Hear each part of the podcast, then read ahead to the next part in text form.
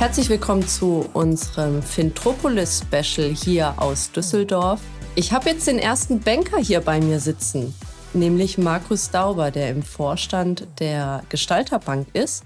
Das ist eine Volksbank. Sie heißt aber Gestalterbank. Warum? Sie heißt Volksbank. Sie ist eine Gestalterbank.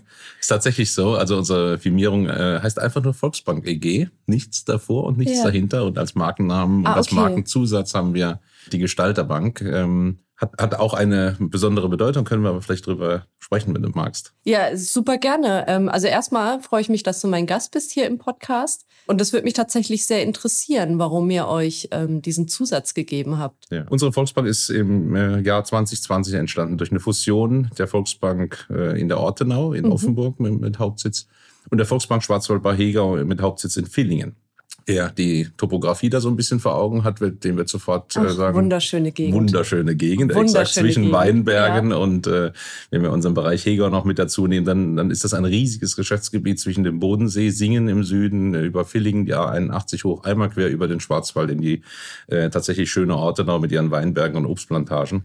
Ja, und äh, diese beiden Banken äh, haben sich im Jahr 2020, also während der Corona-Krise und mhm. äh, während der größten Rezession äh, der deutschen Wirtschaftsgeschichte, ja, versprochen, miteinander Zukunft zu gestalten. Und da kommt das ganze, der ganze Begriff schon her, dieses Thema Gestalten. Diese Proaktivität war in beiden Banken eigentlich schon als Begrifflichkeit auch verankert. In Zukunft gemeinsam gestalten, äh, sage ich mal, ist auch die Überschrift unserer Mission. Und wir lassen bewusst, sage ich mal, diese drei Begriffe auch ja, nebeneinander stehen und trennen sie auch und, und sagen, äh, lass uns mal kurz drüber nachdenken, was bedeutet das eigentlich Zukunft? Mhm. Was bedeutet eigentlich gemeinsam und was, was verstehen wir eigentlich unter diesem Gestalten? Und das haben wir in einem sehr äh, ausführlichen, dann mit vielen Digitalformaten im letzten Jahr vollzogenen ja, Leitbildprozess äh, für uns definiert. Also wenn so zwei große Organisationen, das waren sehr, ja, jede für sich schon eine der größten äh, Volksbanken in Baden-Württemberg und auch in Deutschland, aber wenn so zwei große Organisationen sich aufmachen, sich neu zu strukturieren, mhm. neue Strategien äh, zu entwickeln, ähm, dann muss man das klären. Man muss sozusagen zunächst mal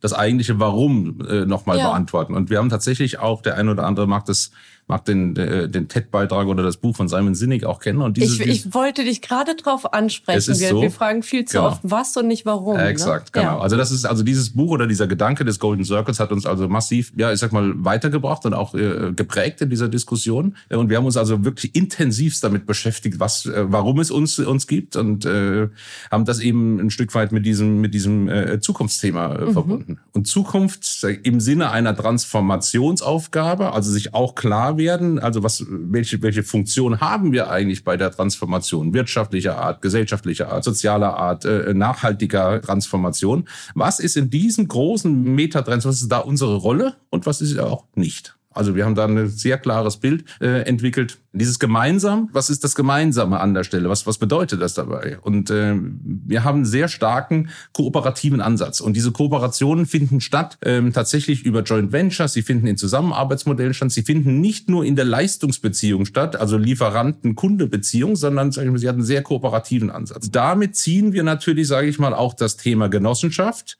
im Englischen die Cooperative Bank, die mhm. kooperative Bank an der Stelle, ziehen wir nochmal auf ein anderes Niveau und bringen uns sozusagen auch ein Stück weit damit auf Augenhöhe in dem Miteinander mit unseren Mitgliedern, Querstrich gleich Kunden. Wir reden äh, davon auch nicht mehr, äh, dass das eine einseitige Beziehung ist. Die Bank oder die Genossenschaft muss liefern und der Kunde empfängt an der Stelle, sondern wir reden von einer Wertegemeinschaft und wir haben eine Erwartung, an das Mitglied, Querstrich unseren Kunden. Das heißt also auch wir äußern sozusagen eine, eine Erwartungshaltung und definieren das mit gemeinsam. Gemeinsam kann man aber auch, sage ich mal, über Netzwerkeffekte nachdenken. Also sehr viele Netzwerke, in denen wir aktiv sind, in denen wir uns engagieren mhm. und dann auch eine Erwartungshaltung an das Netzwerk haben, wieder äh, für die Genossenschaft einen, einen Mehrwert, einen Beitrag zu leisten. Das Gestalten ist eher sozusagen der Appell der eigentlichen Aktivität. Das heißt also nicht der Reaktion, sondern tatsächlich der Aktion. Also nicht sozusagen des Push, sondern des Pull.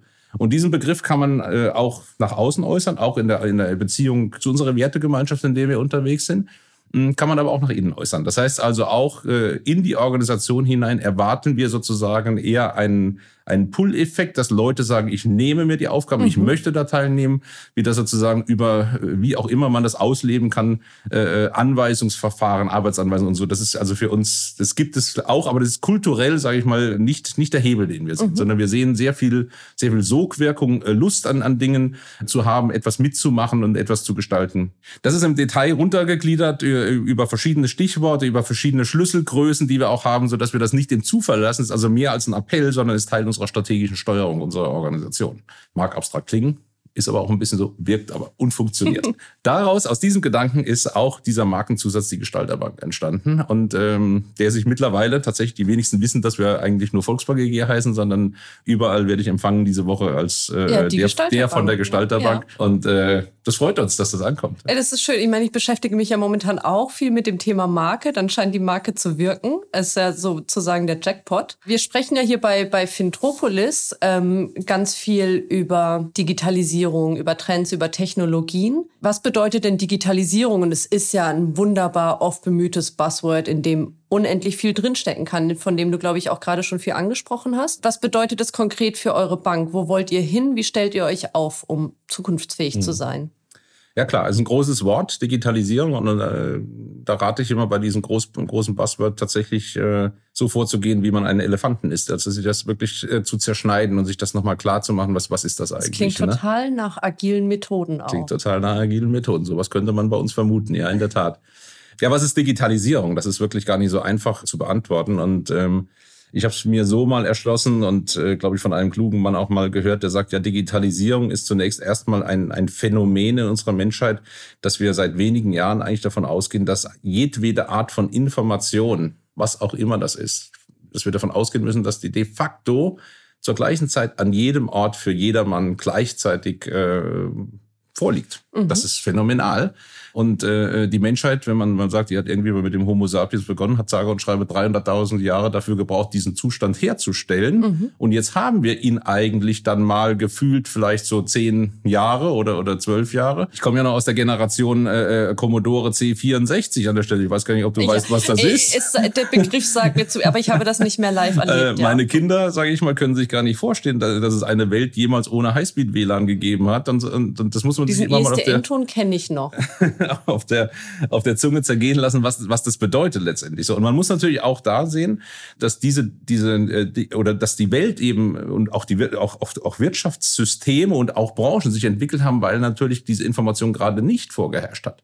Also auch eine Bank hat natürlich davon profitiert, dass sie Informationen hatte, die, die andere nicht. zur gleichen Zeit eben nicht hatte. Mhm. Und das ist, sage ich mal, schon äh, phänomenal. Und diese Geschäftsmodelle werden natürlich an dieser Stelle ein Stück weit obsolet. Und deswegen perforiert natürlich so eine Digitalisierung, sie, sie perforiert ein Stück weit Grenzen. Also klar, in der Globalisierung perforiert sie sogar äh, regionale Grenzen, sie, sie perforiert staatliche Grenzen, sie perforiert Grenzen in, in, in Rechtssystemen, in, mhm. in Steuersystemen und erst recht perforiert sie natürlich auch Grenzen zwischen Branchen.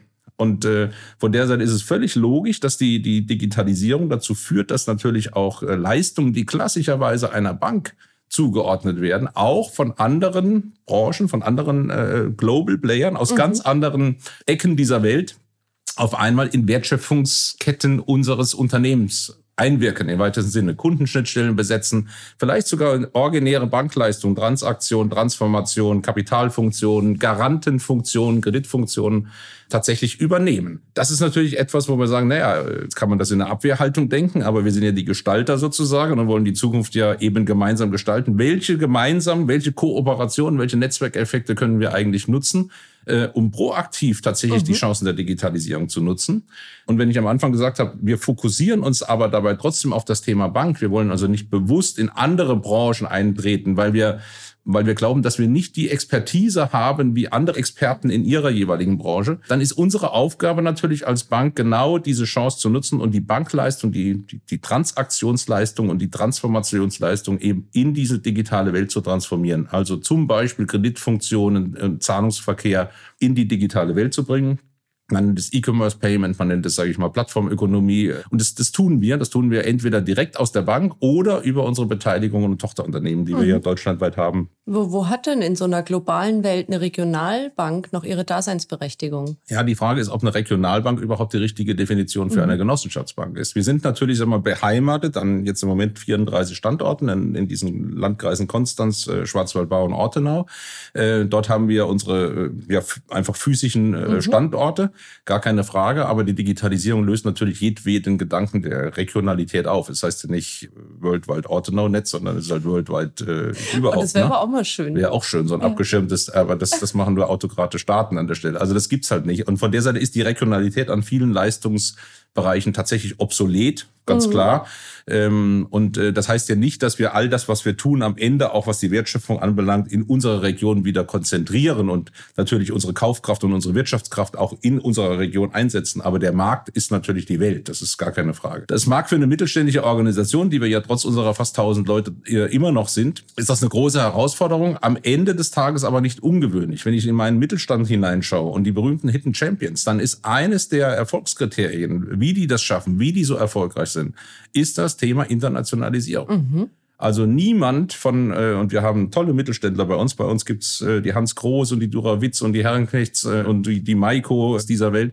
Äh, niemand sozusagen hat einen Markt rund um den Kirchturm von Offenburg oder Villingen-Schwenningen dabei, sondern natürlich sind sie nur deswegen so erfolgreich, weil sie sich sehr stark fokussieren, absolute Spezialisten in ihrem jeweiligen Branche sind mhm. und dann einen globalen Markt versuchen zu erschließen. Warum soll Bankgeschäft, sage ich mal, dann äh, nur im Kirchturm äh, funktionieren, mhm. sondern äh, wenn die vielleicht globalisieren, dann ist vielleicht unsere Aufgabe im ersten Schritt zu nationalisieren oder in unserem Payment tatsächlich zu europäisieren. Das heißt, wir selber sind mit unserer First Cash Solution in ganz Europa äh, angemeldet. E-Commerce Payment brauchen Sie europäische Lizenzen. Das ist kompliziert. Das muss man sich drum kümmern. Da braucht man eine gewisse Expertise für. Man braucht vielleicht auch eine, bisschen, eine gewisse Zeit, das aufzubauen. Aber E-Commerce Payment äh, für, für Offenburg brauchen Sie nicht machen. Das ja. reicht einfach nicht. Ja. Ne? Äh, jetzt hast du ja eben auch gesagt, wir konzentrieren uns auf Bank, weil wir das besonders gut können und die Experten für andere Dinge sind woanders. Du kennst das Zitat von Bill Gates. Banking is necessary, banks are not. Und wenn wir hier auch ne, über, über künstliche Intelligenz, über, über Blockchain, ähm, über diese ganzen bestimmenden Technologien sprechen, die können doch im Zweifel die Bank auch einfach abschaffen. Was macht ihr denn dann? Interessant ist, äh, wann er das gesagt hat. Das ist 1994, 1993, 1994 gewesen, wenn ich es richtig weiß. Da waren äh, die nee, Blockchain noch nicht zu denken, da oder? Da gab es noch gar keine Blockchain, genau. Zumindest den Begriff nicht, äh, wobei es erstaunlich ist, wenn man sich mit den einzelnen Technologien beschäftigt, wie früh es doch dann auch mhm. schon Anfänge gab und so Visionäre natürlich vielleicht sogar auch eine, eine, Ahnung hatten, wie das gehen könnte an der Stelle. Aber es ist ein interessanter Zeitpunkt trotzdem. Ähm, ich, ich vergleiche das immer gern, was in meinem, in meinem Leben allein passiert ist. Aber ich bin Ende der 1960er geboren, da gab es in Deutschland 11.000 selbstständige Banken. Und äh, als ich dann 1994, 95 nach dem Studium in die Bank zurückgekehrt war, da waren es noch irgendwie 4.700. Also da, hat's, da war schon auch früher, auch ohne Technologie, war irgendwie schon mal äh, ziemlich was los. Also da war schon enorme Effizienzsteigerung, enorme Veränderungen in der Struktur. Und äh, jetzt haben wir im Moment noch 1700 an der Stelle. Ganz klar, wenn ich mal in die Rente gehe und dann sind es deutlich, deutlich weniger. Ja. Ganz klar. Also merken wir und, ja auch in der Gruppe. Genau. Also die Fusionen äh, sind, sind ja alle halber und wir haben ja letztes Jahr auch, sagen wir, uns strukturell, ja. sage ich mal, jetzt in eine, in eine große Einheit eingebracht, den Kollegen. Also von der Seite ähm, ist das natürlich so ein, so ein Mythos, der begleitet mich aber eigentlich schon mein ganzes Berufsleben. Mhm. Und äh, ich finde es immer wieder erstaunlich, dass natürlich ausgerechnet die Organisation, wo ich tätig bin, äh, dass die es immer noch gibt und äh, die erfolgreicher und größer und, und dynamischer ist als jemals zuvor. Ähm, vielleicht sage ich mal auch, weil wir eben so eine Fokussierung immer hatten, weil wir eigentlich genau wussten, ähm, warum es uns gibt und weil wir diese Technologien, sofern sie denn dann relevant werden, auch nutzen. Also das tatsächlich auch einsetzen. Und ähm, das ist natürlich, sage ich mal, etwas, wo man auch sagt, natürlich ist vielleicht nicht, ist man nicht immer so First First Mover. Wir sind ja auch keine, wir sind ja keine Wissenschaftler, keine Forscher, die Dinge ausprobieren, sondern wir müssen natürlich das Momentum haben zu sagen, und jetzt bekommt es eine Relevanz, jetzt skaliert mhm. es auch, jetzt erreichen wir damit tatsächlich Prozessverbesserungen, wir erreichen andere Kundengruppen, andere Wertschöpfungsstufen und müssen diese Investitionen ja dann auch relativ zeitnah ins, ins Verdienen bringen. Wir haben eben keinen Venture Capital, äh, wir können äh, keine Burn Rate über 15 Jahre generieren, sondern wir sind relativ relativ schnell und dann eben auch als Vorstände in der Rolle des Treuhänders. Das muss man mhm. immer sehen. Wir sind ja keine eigenen, äh, wir leiten zwar die Genossenschaft in eigener Verantwortung wie ein Unternehmer, aber eben treuhänderisch für die Mitglieder ähm, der Genossenschaft. Und von der Seite müssen wir gut den Zusammenhang herstellen zwischen dem, was wir dort tun und dem Effekt und natürlich auch nochmal dem Why. Warum gibt es diese Genossenschaft? Ja. Und bei uns steht nicht drin, äh, entwickelt, keine Ahnung, das nächste UFO oder irgendetwas, sondern bei uns steht genau diese, diese Beschreibung des, des Themas äh, äh, Bankgeschäft drin. Und es gibt sogar Beschlüsse, wo wir andere Dinge bewusst ja, ausgeschlossen haben. Also das haben wir tatsächlich auch immer wieder mal auf, auf der Tagesagenda. Aber es wäre schon verwunderlich und ich sag mal, man darf dann auch so eine Genossenschaft und auch das Management und das Team nicht unterschätzen, wenn es dort Technologien gibt, wo wir eine Chance sehen, dass wir sie relativ schnell auch zu Kundennutzen, zu Mitgliedernutzen mhm. drehen können, werden wir diese Technologie beherrschen und werden diese Technologie auch nutzen. Wir sind gerade dran, auch in einer anderen Konstellation das KI-Thema voranzubringen. Äh, wir hatten schon mal sehr früh, weiß nicht, ob das bekannt ist, aber wir haben als, als erste Genossenschaftsbank mal einen ersten Alexa-Skill äh, ähm, mhm. äh, gelauncht. Ja, ich kenne ihn. Das, ja. äh, ähm, das haben wir probiert. Das war ein, ein Test, den haben wir innerhalb weniger Wochen äh, hochgezogen. Äh, Frag Volksbank hieß der äh, an der Stelle. Und wir haben dort erste Versuche gemacht. Wie funktioniert das eigentlich? Ne? Wie funktioniert ein, ein, ein, ja, überhaupt ein Launch in, in, im Apple Store? Wie, wie sind mhm. die Verhandlungen da gelaufen und so weiter? Sehr, sehr spannend. Eine Relevanz, muss man ganz klar sagen, eine Relevanz hat das Thema eigentlich bis zum heutigen Tag nicht. Das wie siehst du denn dann die äh, in die neue VR Banking App integrierte Sprachsteuerung? Also, das ist ein Usability-Faktor. Mhm. Also, das ist ganz klar. Äh, ähm, mittlerweile ist das Thema Sprache auch schon deutlich weit. Mhm. Mittlerweile, man tut so, als wenn das lange her wäre. Ein, zwei aber, Jahre. Ja, genau, zwei ne? Jahre oder so enorme, dürfte es ja sein. Ne? Enorme ja. Fortschritte, enorme technische Fortschritte. Und die VR Banking App ist natürlich, sagen wir mal, genau das Medium, was die genossenschaftliche Finanzgruppe braucht. Und wir werden aufsetzen auf dieser neuronalen Netzentwicklung und werden jetzt sozusagen interne Wissensmanager, Helpdesks, äh, Anwendungen äh, entwickeln, wo wir uns selber dann weiterentwickeln. Das heißt, wir haben also aus dem Learning tatsächlich dann auch jetzt äh, etwas spätere Nutzen wenn man äh, so etwas entwickelt, äh, dann macht es Sinn, dass die Fiducia das macht. Das ist ja gar keine Frage, weil sie sich einfach auf Millionen dann ja. äh, skalieren kann und die Entwicklungskosten und das, das aktuell halten kann.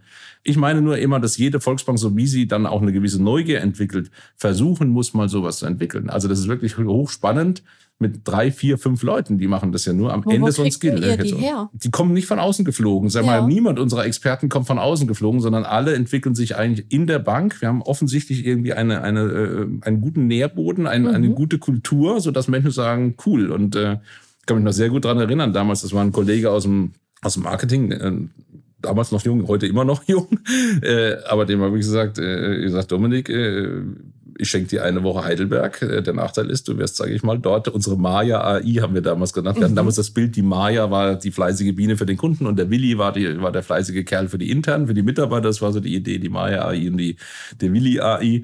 Äh, und, und ihr lernt mit dem, mit dem kleinen Startup, was wir da hatten oder diesem Technologieunternehmen, ähm, was wir da genutzt haben, wir, wir versuchen das. Ne? Also eine Woche Heidelberg schenken und versuchen, die Maya zu trainieren. Und das hat tatsächlich äh, bis zum gewissen Grad mhm. geklappt. Ne? Und dann muss man sich irgendwann noch überlegen, ist das jetzt wieder mein Kernbusiness äh, äh oder gibt man sowas auch jedenfalls in eine große Einheit? Ihr seid ja, ähm, ich sage jetzt auch wieder Gestalterbank, unheimlich aktiv in der, in der Startup- und Beteiligungsszene, ähm, was vielleicht in unserer Gruppe auch relativ ungewöhnlich noch ist. Wie kommt das? Warum macht ihr das und was ist euer Ziel damit?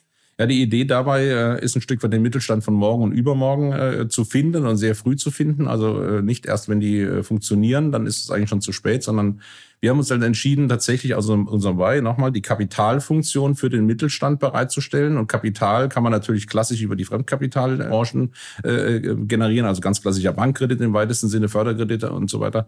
Man kann aber auch früher anfangen und das haben wir gemacht. Das heißt, wir gehen tatsächlich auch in Kooperation mhm. in Pre-Seed-Phasen. Das sind dann Pre-Seed sogar. Pre-Seed. Okay. Und das sind, sind, sind äh, ähm, Programme, in dem Fall vom Wirtschaftsministerium, mhm. äh, mehrere Millionen äh, äh ja, Euros, die vom Wirtschaftsministerium in der Pre-Seed-Phase dort bereitgestellt wurden. Und dort brauchte es, auch aus EU-Subventionsrecht heraus, immer Privatinvestoren. In Baden-Württemberg gibt es genau zwei.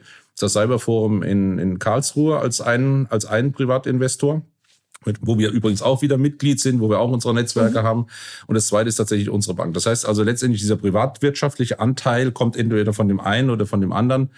Ähm, ich müsste die genaue Zahl gucken. Ich glaube, wir begleiten im Moment elf von diesen Pre-Seedlern. Ähm, wir sind aber auch dann wiederum an Hochschulen aktiv. In Mannheim, äh, in Offenburg gibt es auch eine Hochschule, wo ich dann selbst als Lehrbeauftragter im Entrepreneurship äh, tätig bin, wo wir auch da versuchen, dann natürlich Leute zu animieren, in die Selbstständigkeit zu gehen und dann tatsächlich mit einem kleinen Team, ich habe ein mhm. Dreier-Team, äh, die tatsächlich wie so Business Angels diese, diese Unternehmen dann auch begleiten. Es geht dann weiter tatsächlich in, der Venture-Szene. Dort haben wir dann über, über Venture-Fonds investiert und haben dieses Netzwerk erschlossen, bis hin dann eben in den Mittelstand, wo dann tatsächlich Wachstumsfinanzierung oder sogar ähm, Finanzierung im, im Sinne ja in Technologiewandel, also erfolgreiche Mittelständler, die einen Technologiewandel oder das Thema Globalisierung sich vornehmen okay. und dadurch temporär eben auch äh, große Eigenkapitalbestandteile reinnehmen. Das machen wir dann als Teil einer, eines Netzwerkes wiederum äh, im, im Private Equity, auch Karlsruhe, äh, mhm. Lea Partners ist da äh, unser, unser Hauptanker, aber wir haben mittlerweile auch zu anderen PE-Fonds äh, sehr, sehr gute Kontakte. Ja äh, und auch tatsächlich operatives Geschäft. Ist ungewöhnlich, du hast völlig recht, sage ich mal, weil es regulatorisch, man muss sozusagen eine, eine, eine tiefe Integration in das Risikosteuerung, mhm. in, in die, in, überhaupt in das Management sozusagen dieser Beteiligung sehen. Und das ist etwas ungewöhnlich tatsächlich. Es gibt sehr wenige Banken, äh, die das machen. Die Berliner Kollegen sind, sind dann noch aktiv eben mit den Berliner Start-up-Szenen an der Stelle, aber im, im Südwesten oder ja, gibt, gibt es ganz, ganz wenige. Im Moment versuche ich ein paar Kollegen zu überzeugen, weil es neue Chancen gibt. Es wird ein neuer PE-Fonds mhm. auf, aufgestellt und versuche gerade äh, so eine Handvoll Kollegen äh, für das Thema zu gewinnen. Wie gesagt, wenn es jemand hört, gern melden.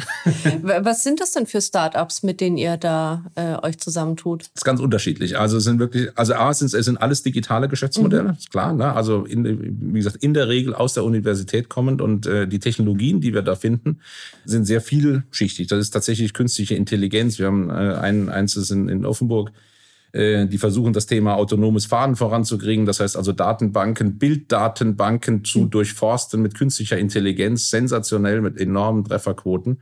Ähm, wir haben Green Startups, äh, das ist die Conea Tech, die haben wir in unserem Nachhaltigkeitsmagazin vorgestellt. Äh, die machen das Thema Energieeffizienz. Ähm, wir haben aber auch ganz andere. Und zwar sagen wir, sind wir auch unter anderem bei Alston in München investiert. Und Alston fokussiert sich auf Fintech und Insurtech. Das mhm. ist also auch sehr spannend. Also sehr bewusst sind wir da rein. Das ist Carsten Marschmeier Group, also Höhle der Löwen, haben wir ja. direkten Zugang zu äh, und bekommen damit tatsächlich viele, viele Geschäftsmodelle mit und haben einen sehr leichten Zugang zu diesen Unternehmen. Und es kommt immer wieder mal vor, Corona-bedingt jetzt ein Jahr und fusionsbedingt ein Jahr nicht davor, haben wir tatsächlich dann Pitch-Situationen nach Offenburg geholt und haben gesagt, komm, wir, wir schauen uns heute mal acht Geschäftsmodelle an und schauen, wo wir Zusammenarbeitsmodelle finden, wo wir uns eben mit unserer Leistung in so, einen, in so eine Anwendung in irgendeiner Form verzahnen können, eine Leistung bringen können. Und das zeigt, das ist immer ein unternehmerisches Engagement. Wir gehen also nie jetzt mit, der, mit dem Willen da rein, als Investor irgendwie mhm. möglichst schnell Kohle zu machen. Wie gesagt, wenn wir unser Geld wiederbekommen und das vielleicht sich sogar vermehrt, äh, super. Äh, aber unser Antritt ist eigentlich unternehmerisch in Kooperation mit diesen, mit diesen ähm, Unternehmen, Fintech, Insurtech oder eben auch äh, andere technologiebasierte äh, Startups und auch, auch äh, durchaus etablierte Unternehmen, die auch äh, mhm. sagen wir, technologiegetrieben sind, sich zu verzahnen. Ihr seid bestimmt ein attraktiver Partner dann auch tatsächlich, wenn es nämlich gar nicht darum geht, schnell Kohle machen und dann Exit und Tschüss und Hauptsache mit, mit äh, viel Gewinn irgendwie verkaufen also viele schätzen, äh, sag mal, das Engagement. Das mhm. hängt natürlich viel mit Menschen zusammen, wie, wie, wie die miteinander können, sich fördern und so weiter, gar keine Frage. Aber in der Tat, wir haben halt als Genossenschaftsbank haben wir einen faktisch ewigen Zeithorizont. Also die, äh, muss man aber auch realistisch sehen. Also die, die Unternehmen haben in der Regel keine ewigen Mittel, um, um äh, sozusagen dadurch finanziert zu werden. Und das kann ja auch nicht Aufgabe sein, sondern mhm. wir, wir bringen uns halt in erster Linie über unsere Netzwerke ein und verzahnen also diese berühmten Netzwerkeffekte, sage ich mal, die, mhm. die nutzen wir ganz äh, bewusst und ganz systematisch. Und, und das schätzen natürlich so kleine Startups. Äh, und für mich ist es leicht, sage ich mal, bei einem Geschäftsführer anzurufen zu sagen, Mensch, guck dir den mal an, da hätte ich einen, einen Kontakt mhm. für die, für ein kleines Startups, der muss sich durch die Fachabteilung fressen, der kommt wahrscheinlich nie auf der Entscheiderebene an. Und von der Seite sieht das immer sehr, ähm, wie soll ich sagen, sehr innovativ. Es ist, ist sehr innovativ aus. Es ist manchmal eigentlich nur eine Frage von Energie und Engagement mhm. dabei. Und Deswegen auch alle, die das hören, da kann ich nur sagen, das kann eigentlich jeder. Also wer möchte, kann das. Es ist kein, man, man muss es wollen, man muss es als Strategie haben, man muss dieses, wie soll ich sagen, dieses Mindset auch ein Stück weit haben. Mhm. Und dann können viele Volksbank-Kollegen, äh, in welcher Form auch immer, sage ich mal, in ähnlicher Form positiv, ja. innovativ und damit natürlich auch zukunftsorientiert agieren. Was, was machen denn Startups aus deiner Sicht besser als jetzt vielleicht so ein Ja, das weiß ich gar nicht, ob die was besser machen an der Stelle. Also wie gesagt, die, die bewundern natürlich, sage ich mal, auch so funktionierende Organisationen genauso mhm. an der Stelle. Also ich bin weit davon entfernt zu sagen, die sind jetzt besser oder wie auch immer. Und äh, es wird immer so glorifiziert, ja, ne? Wenn ein Startup ist alles toll und die sind cool und die haben eine geile Kultur ja. und klar. Also das ist, ist ja keine Frage. Und es sind natürlich auch kleine, kleine Einheiten. Und äh, wie gesagt, ich habe meine Karriere auch auf einer kleinen Einheit begonnen an der Stelle, ohne zu sagen, es ist ein Start-up. Aber die haben natürlich eins, sie haben kulturell ist das äh, im Prinzip eine Clan-Organisation. Also es ist ein enger Clan, die können miteinander, sind eng verzahnt, die sind äh, mehr oder weniger äh, beruflich und privat so miteinander committed und, und, und ausgetauscht, mhm. dass die einen unheimlichen Zusammenhalt haben dabei. Das finde ich nach wie vor faszinierend. Und wenn wir es schaffen, in unserer Organisation das auch in vielen kleinen Zellen dann so, so zu erleben wir nennen es Wertschöpfungsteams, mhm. aber dass sie einfach auch miteinander können, sich unkompliziert, informell miteinander auch, auch austauschen, ohne da irgendwelche welche Organisations... Äh, da kann man eine Menge von, wie soll ich sagen, lernen oder sich einfach daran erinnern, dass das ja auch mal bei uns so war. Also, ja. ne, so. Und wenn die Einheiten groß waren, denkst du, das ist anonym und da braucht es viele Anweisungen und viel Organisation, braucht es vielleicht gar nicht an jeder Stelle. Da haben die einfach den Vorteil der kleinen Kleinteiligkeit, während wir natürlich jetzt, sage ich mal, schon in einer großen äh, Organisation sind, wo man das Bedürfnis hat, sage ich mal, Organisation, zentralistische Organisation mhm. vorzugeben. Das ist also, ja, das, da, da schüttelt es mich innerlich richtig. Weil diese Dezentralität, die Kleinteiligkeit und damit die Agilität eigentlich die Wertschöpfung am Ende des Tages macht. Also von der Seite äh, sind die einfach in einer anderen Organisationssituation, aber da sage ich auch, ob das jetzt besser oder schlechter ist. Sie haben viele andere Dinge, die sie an uns bewundern, ne, äh, wo man sagen, ja, die haben die Regulatorik schon, mhm. die haben schon die Organisation, die haben das Kapital schon so. Und äh, von der Seite ist es in der Tat eine echt sehr, sehr coole, äh, sich ergänzende äh, Situation. Also wenn man auch wieder diesen gemeinsamen Begriff, sage ich mhm. mal, in den Mittelpunkt stellt, kann das richtig was werden und wird an vielen Stellen auch richtig was. Ähm, seid ihr denn in eurer Organisation, seid ihr schon so dezentral oder bewegt ihr euch dahin? Das ist ja immer, das sind ja die großen Transformationsprozesse, mit denen sich, ob jetzt Bank oder wir als Fiducia GRD, sehr, sehr mhm. viele ähm, beschäftigen und die nicht leicht sind und die, die lang dauern. Wie, wie erlebt ihr das denn? Die Wertschöpfungsorganisation ist bei uns im normativen Rahmen mhm. abgebildet, sage ich mal. Sie, sie ist tatsächlich auch ja, organisiert. Das heißt, wir, wir reden von Wertschöpfungsteams und äh, es kommt in den Sprachgebrauch. Viele sagen, hey, die Aufgabe das ist eine gute Aufgabe fürs Wertschöpfungsteam, keine Ahnung, Privatkunden mhm. oder Zahlungssysteme. Und wenn wir Wertschöpfungsteam meinen, dann meinen wir ja insbesondere diese Interdisziplinarität. Ne? Also sehr stark kommend aus einer marktgetriebenen Organisation, die die, die kundenverantwortlichen Organisationen als, als Treiber und, und, und im Lied sitzen, die dann auf Zentralfunktionen, Marketing, Rechnungswesen, Personal und so weiter äh, zugreifen. Also nicht bewusst, nicht sozusagen aus einer zentralen Einheit über die Märkte mhm. an den Kunden, sondern tatsächlich tatsächlich eine äh, nutzer- oder kundenzentrierte Organisation, äh, äh, ist tatsächlich im, im gesamten Prozess, sage ich mal, dominierend gewesen und äh, vielleicht für den einen oder anderen in der Organisation sogar auch ein Gamechanger, weil er sagt, was ist denn jetzt los? Aber das findet tatsächlich statt. Wir werden dort immer besser und wir wollen eigentlich, dass sozusagen äh, im Interesse des, der, der Kundenschnittstelle es Verantwortlichkeiten aus diesen Zentralorganisationen gibt. Wir, wir haben auch so Begriffe wie Key Accounter. Ne? Also mhm. da muss eben außen Personal jemand da sein, der sagt, ich möchte, dass es den Privatkunden Menschen gut geht, ne? dass die ausreichend Stellenbesetzung haben oder dass das KSC dass es denen gut geht. Oder Marketing, die bewusst aus sich heraus proaktiv, ne? also mhm. im Sinne Pull, ich gebe mir die Aufgabe, ich kümmere mich drum, dass ihr sozusagen im, im Kundengeschäft oder den Kundenbedarf besser bedienen könnt, dass die proaktiv äh, rausgehen. Es ist ein Weg, ich kann das ganz klar sagen, also zu glauben, äh, das ist jetzt alles in, in Ortenau oder, oder Villingen äh, alles äh, perfekt, aber es ist ein Weg und ich bin heilfroh, dass die allermeisten Menschen äh, den Weg super finden und sagen, äh, genau das ist es. Also man könnte sich immer vorstellen, was ist denn das Gegenteil? Also, ne, was, also wenn ich das mal umdrehe, mhm. das wäre ja eine, eine, eine Oberkatastrophe, wenn man im Prinzip äh, zentralistisch mit Vorgaben und äh, engsten ist, Grenzen äh, da in irgendeiner Form. Die geht, Welt, ne? aus der, aus der ähm, viele kommen. Ähm, und die es auch noch oft, oft gibt, glaube ich. Einige finden sie auch gut, weil sie die Orientierung brauchen mhm. an der Stelle. Es ist, so ein, ist ein Stück weit so ein Spannungsfeld an, an der Stelle. Aber wenn, wenn man mich fragt, was ist die bessere Organisation, ist äh, aus tiefstem Herzen, sage ich mal, die, die äh, dezentrale, sage ich mal, die auch tatsächlich Wertschöpfung schafft. Ne? Ja. Das Organigramm ist dafür da, um Compliance-Aufgaben zu regeln an der Stelle Es gibt ja dann auch die, die, die Organisationsform des, ja, des Informellen. Ne? Ich sage immer, Helga ist mit Fritz in die Schule gegangen und die Kinder sind zusammen im gleichen Kindergarten an der Stelle. Die schafft auch keine richtige Wertschöpfung. Dieses Organigramm schafft auch keine richtige Wertschöpfung. Von der Seite sind wir darauf angewiesen, dass Menschen sagen, komm, wir fünf, sechs, sieben, acht, packen die Aufgabe an, äh, äh lösen es, machen einen Vorschlag. Und das meinen wir mit Wertschöpfungsorganisation. Und da braucht es eben mehrere, mehrere Skills. Und diese Skills sind in der Regel eben in so einer Bank eher in unterschiedlichen Kästchen verteilt. Also brauchen wir im Prinzip diese Klammer und das haben wir tatsächlich, wir akzeptieren, dass wir zwei Organisationen haben. Wir akzeptieren, dass wir eine Compliance-Organisation haben, eine Aufbauorganisation haben, äh, äh Oberchef, Unterchef, ja. äh, kleines Chefchen an der Stelle. Das schafft aber nicht die Wertschöpfung und wir akzeptieren, dass wir daneben sozusagen oder, oder, oder befördern eine Wertschöpfungsorganisation haben, wo wir sagen, wenn du gewisse Probleme, gewisse Fragestellungen kundenzentriert lösen willst, brauchst du eben diese abteilungsübergreifend oder die Skills aus den jeweiligen Organisationen an der Stelle. Und allein das zu akzeptieren und zu sagen, na, wir, wir grenzen uns nicht ab über das Organigramm und, und behindern oder kontrollieren uns oder der eine muss arbeiten und der andere kontrolliert, sondern wir, wir schaffen das im Sinne der, der, der, der Bank und im Sinne der, der, der Mitglieder. Allein das ist schon ein Gamechanger für viele. Ja. Aber das ist der Weg, auf dem wir sind. Das ist nicht fertig und das ist unser Weg, wie wir jetzt versuchen, halt äh, die es vielen Dinge zu, zu ja, ja die Frage, positiv zu, hinzukriegen. Ob so ein Weg jemals, also keine nicht. Ahnung, gibt es da ein Ziel? Wahrscheinlich nicht, Keine oder? Keine Ahnung, ja. Güte, ich habe in meinem Leben jetzt ja äh, Bankgrößen tatsächlich mehrfach verdoppelt. Also das ist mhm. ja auch so etwas, wenn ich mal so bedenke. Ich mache das jetzt seit äh, ein paar Jahren.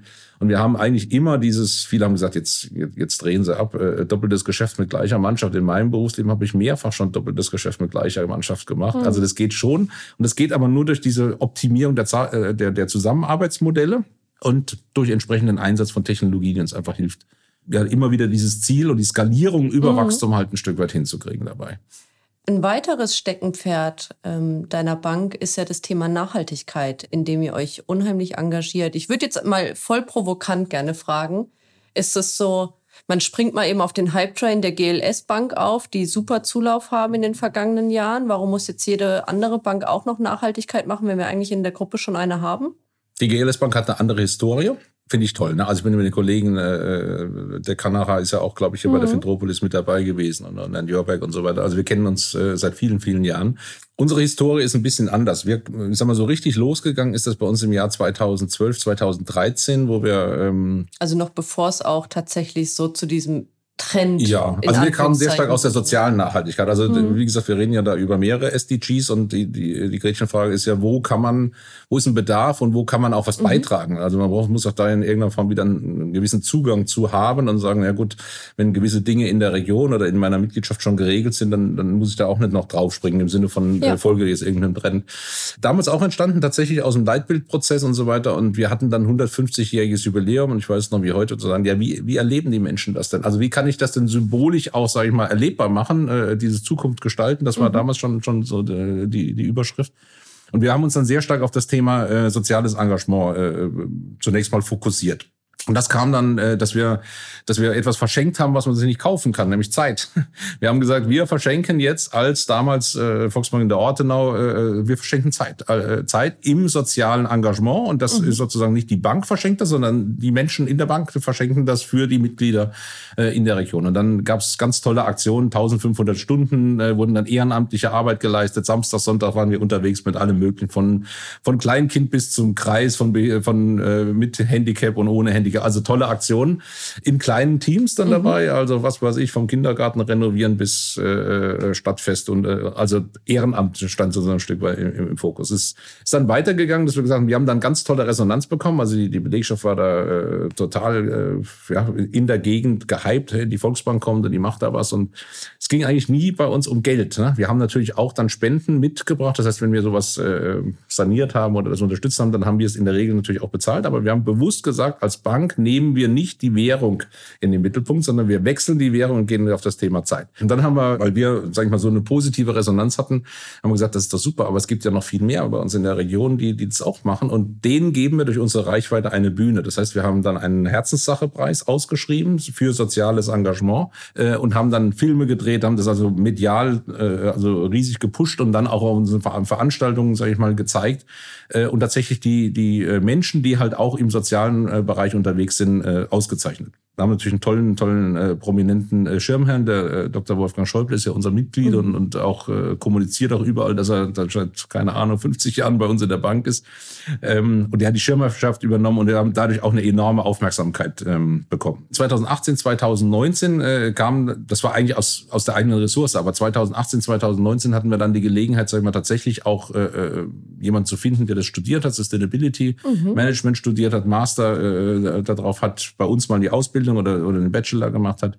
Ähm, die, die Lisa Kirchberg, die ist jetzt auch in vielen, vielen äh, Podcasts da mit der DZ-Bank ja. schon unterwegs ja. gewesen. Also du brauchst am Ende auch jemanden, der das nach innen treibt. Wir lassen uns wissenschaftlich betreiben vom äh, Professor Kring aus Münster, Steinbeis Universität. Äh, so Und durch die Fusion haben wir jetzt natürlich ein Pendant gefunden nochmal. Das heißt, die Villinger Kollegen waren ähnlich unterwegs. Moorrenaturisierung, Zusammenarbeit mit der Hochschule Nürtingen, äh, CO2. Das heißt also, wir haben mhm. einfach aus den äh, SDGs uns jetzt auf sechs konzentriert, bewusst nicht alle genommen, sondern auf sechs konzentriert das Thema äh, Wohnen, sozialer Wohnungsbau ist jetzt ein Riesenthema, haben wir auch dargestellt, wo wir jetzt 58 Sozialwohnungen äh, bauen, dort mit Gesellschafter sind, mit auch, auch wieder in der Kooperation mit der Lebenshilfe äh, Offenburg-Ortenau, mit einem Investor und der Volksbank sozusagen da jetzt in, äh, Stadtteil von Offenburg. Ja, fast ein unmögliches Projekt realisieren. Das ist also sehr kompliziert gewesen, das, das überhaupt wirtschaftlich darzustellen. Sozialer Wohnungsbau ist ein Megathema, wo ich sage, da haben wir jetzt etwas ist gerade eine riesen Baugrube ausgehoben oder der Keller ist jetzt gerade raus. Äh, wir machen das Thema Ökologie. Ähm, mit vielen, vielen Aktivitäten. Das ist, äh, äh, keine Ahnung, von der Blumenwiese oder Bienenwiese für jedes neue Mitglied ähm, bis hin zu, wir sind jetzt, wir haben den Nationalpark Schwarzwald vor der Haustür, wir sind die Nationalparkbank und äh, waren jetzt letzte Woche gerade oben und, und haben dort äh, uns das alles mal zeigen lassen. Das ist natürlich ein tolles Symbol auch, ne? also mhm. mit einem riesen äh, neuen Zentrum, was jetzt gerade eingeweiht wurde. Und wir sind faktisch die Bank, die sich dort engagiert, Junior Ranger äh, ausbildet und so weiter. Das Thema Bildung und Wissensvermittlung dort äh, vorantreibt. Und so, so versuchen wir im Prinzip einerseits die Bank natürlich ökologisch äh, umzubauen oder in diesen sechs SDGs umzubauen, aber eben auch immer unsere Reichweite zu nutzen, auch immer unseren Zugang zu unseren Netzwerkeffekte mhm. zu nutzen, weil äh, es geht nicht darum, ob wir das jetzt äh, etwas besser machen. Wir sind halt kein energieintensives Unternehmen, aber wir können natürlich durch unser Know-how, durch unser Netzwerk, durch unsere Reichweite äh, viele, viele animieren, auch Schritte zu gehen und, und Dinge zu probieren äh, und das positiv wieder darzustellen unserem Nachhaltigkeitsbericht ist ein Aufsichtsrat von uns, der ist eigentlich äh, Kiesgrubenbesitzer und hat damit, sage ich mal, eigene Seen und der hat die größte PV-Anlage, äh, Wasser oder, oder auf Wasser äh, PV-Anlage in Deutschland gebaut, äh, wird die jetzt nochmal richtig schön erweitern. Und das sind tolle Beispiele, wo man sagt, es geht ganz konkret. Es geht, es geht. Wenn man sich auf den Weg macht, gibt es viele, viele tolle Ideen. Ähm, und die gibt es bestimmt in anderen Volksbanken auch, da bin ja. ich sicher. Zur Nachhaltigkeit gehört ja dann aber auch, ähm, auch die, die ökonomische Perspektive. Glaubst du denn, dass das Modell der Genossenschaft eigentlich das ist, was es zukünftig braucht, dass es einen Trend dahin gibt, ähm, dass es etwas ist, was sich auch noch sehr viele Jahre weiter bewähren wird? Glaube ich schon, ja. Ich glaube, dass die Einheiten ähm, nach wie vor größer werden, da bin ich fest von überzeugt. Also das hat einfach was mit auch Skalierung von Fixkosten hm. zu tun. Ich glaube, dass die, die Governance-Struktur einer Genossenschaft äh, grandios ist, weil sie, sag mal, Entscheider auch immer wieder ein Stück weit auf den Boden der Tatsachen zurückholt. Also ich sag mal, auch Auswüchse einfach vermeidet durch die durch die Art und Weise, wie, wie im Prinzip einerseits der Unternehmer als selbstständiger Unternehmer eben mit treuhänderischen Geldern, sage ich mal, äh, agieren muss, also unternehmerisch tätig sein muss äh, gleichzeitig aber über so Aufsichtsratsfunktionen und, und äh, am Ende auch die Vertreterversammlung, wie soll ich sagen, doch in Balance gehalten wird. Also äh, im Prinzip auch die, die Existenz des Unternehmens eigentlich nicht wirklich sagen wir, äh, in Gefahr bringt und damit eben auch eine nachhaltige, also im Sinne von zeitlicher Nachhaltigkeit, äh, das eigentlich gut absichern müsste. Es ist zumindest immer offensichtlich gegenüber anderen rein kapitalmarktorientierten Exzessen ist die Governance-Struktur einer Genossenschaft für sich genommen, egal ob Waren oder jetzt jetzt Kreditgenossenschaft, ist es erstmal eine eine, sehr, sehr gute äh, Gedanke, ne? der, der unverändert ja offensichtlich äh, Erlebt, sehr gut, ja. sehr gut funktioniert. Ja. Am Ende sage ich mal, das Wohl und Wehe jeder Genossenschaft hängt ein Stück weit am Management. Das ist wie bei jedem, wie bei jedem anderen Unternehmen auch. Das Management hat natürlich, sage ich mal, äh, auf den Erfolg massiven Einfluss an unserem Beispiel kann man das, glaube ich, sehen, dass man viele Dinge initiieren kann an der Stelle, wenn man unternehmerisch tätig ist dabei. Da würde würd ich mir wünschen, dass äh, ein bisschen mehr Mut noch da ist, ein bisschen mehr Kreativität noch mhm. da ist, hier und da auch mehr Offenheit einfach da ist. Es kommt nicht mehr so, es geht, man, man, man, man schraubt die Zeit nicht mehr zurück und äh, von der Seite sind eigentlich ja viele echt gefordert, sage ich mal, auch entweder strukturell, wie wir das ja auch bewusst getan haben, ohne, ohne Not strukturellen Schritt zu tun, oder Dinge im Sinne der Strategie auch auszuprobieren. Also neue Märkte, neue Netzwerke, sich zu erschließen, um dort dann eben Wachstum auch, auch generieren zu können. Ja. Wie fördert ihr denn unternehmerisches Denken? Weil das ist ja tatsächlich auch eine Herausforderung, vor der viele Unternehmen stehen, die klassisch hierarchisch mhm. sind, die sehr auf diese klassische Managementfunktion geguckt haben, wo es jetzt heißt, hey, bitte denkt alle mal unternehmerisch. Mhm. Ja klar, das ist, also du brauchst natürlich erstmal äh, offene Kultur, also das, das ist eben echt eine Vorlebensfrage, also mhm. äh, lebe ich ein autoritäres System, ein Kontrollsystem äh, vor, multipliziert sich das in die Organisation, äh, schafft eher sozusagen Unsicherheit und damit, sage ich mal, eher Inaktivität oder fördere ich und lebe ich eher eine, eine Offenheit vor? Also äh, speichere ich meine Ideen auch aus, äh, teile ich meine Ideen, bringe ich Leute in die Organisation und meine Leute auch in andere Organisationen.